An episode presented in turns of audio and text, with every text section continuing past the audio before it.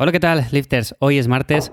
Vamos con un episodio bastante diferente hoy porque voy a hablaros principalmente de aceite, del aceite que utilizo yo para cocinar en mi día a día, porque es cierto que con todo el boom que hubo hace unos años con el aceite de coco, de que si era la mejor opción y que había simplemente que limitar el aceite de oliva pues, a ciertos platos y ya está, eh, hay preguntas que me han llegado principalmente diciéndome esto. Oye, Iván, ¿tú qué aceite utilizas? O sea, ¿utilizas aceite de oliva? ¿Consumes aceite de coco? ¿Echas mantequilla en el sartén y ya está?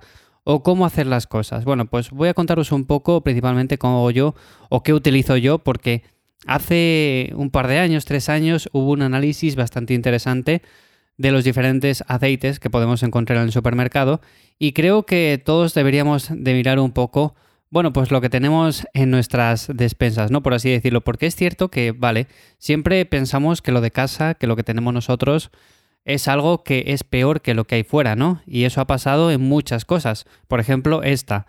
Eh, tenemos aceite de coco bastante más caro y tenemos aceite de oliva de aquí producción nacional y decimos que es algo de una calidad menor para cocinar, y bueno, unos se echan las manos a la cabeza, otros dicen que el aceite de coco es muy beneficioso por todas las propiedades que tiene, y yo en concreto, ¿qué queréis que os diga? O sea, yo lo que utilizo es aceite de oliva. O sea, ¿para qué darle más bombo a este tema si es que al final yo intento hacer las cosas muy simple?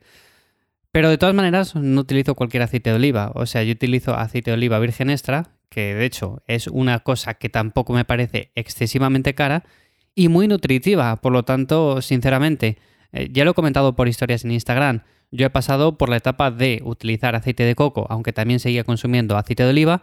He pasado por la etapa de decir, voy a probar a hacer ciertos alimentos o para, yo que sé, para cocinar algo al sartén con un poco de mantequilla. También lo he hecho porque he pasado por mis etapas de cetosis, aunque bueno, a día de hoy eso lo dejo para momentos muy muy puntuales y hace ya tiempo que no hago una fase en la que consumo grandes cantidades de grasa y bajo los hidratos, pero bueno, eso es otro tema que podría hablar en otro episodio y hoy básicamente lo que quería contaros es por qué utilizo aceite de oliva. Lo primero de todo, como digo, hace años, bueno, hace relativamente poco tiempo, tres años o así, hubo un análisis bastante interesante en el cual se comparaban los diferentes aceites que tenemos a la venta en un supermercado y se veía cuál era más óptimo para cocinar, para consumir y demás. Bueno, vamos a hablar hoy de cocinar porque creo que es el aspecto más importante porque al final si los consumimos en crudo, todos somos conscientes de que el aceite va a tener muchas más propiedades que no si lo sometemos a altas temperaturas.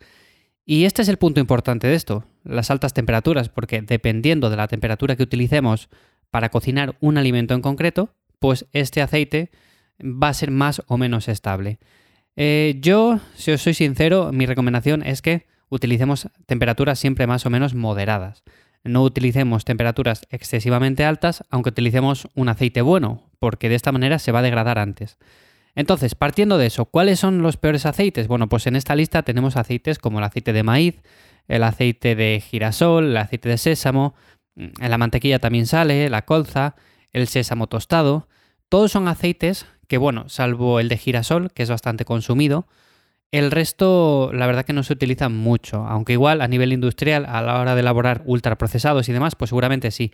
Pero el tema del aceite de maíz, de sésamo y de esto, pues quizás sean de los menos consumidos, aunque girasol, como digo, pues es uno de los que más y de los que menos recomiendo por otra parte. Luego tenemos diferentes aceites como son el aceite de oliva, que aquí nos encontraríamos en un rango medio y es que con el aceite de oliva lo que ocurre es que tenemos diferentes variedades. A ver, yo voy al supermercado y cojo el primero que pillo, no voy a mirar la variedad, realmente veo que sea aceite de oliva virgen extra y ya está, no me complico.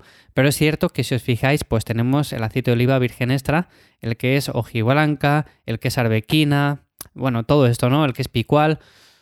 A ver, dependiendo de un poco de la característica de cada aceite, pues va a tener más o menos tolerancia a las altas temperaturas. En este caso tenemos, por ejemplo, que los hojiblanca tienen menos que una arbequina y una arbequina tiene menos que un picual. Pero, a ver, yo ahora, sinceramente, el que tengo en casa no lo sé. Lo que sí que intento es, por ejemplo, cuando hago algo al sartén, que básicamente podríamos decir que es algo a la plancha, porque el sartén está como un poco empapado de aceite, pero nada más.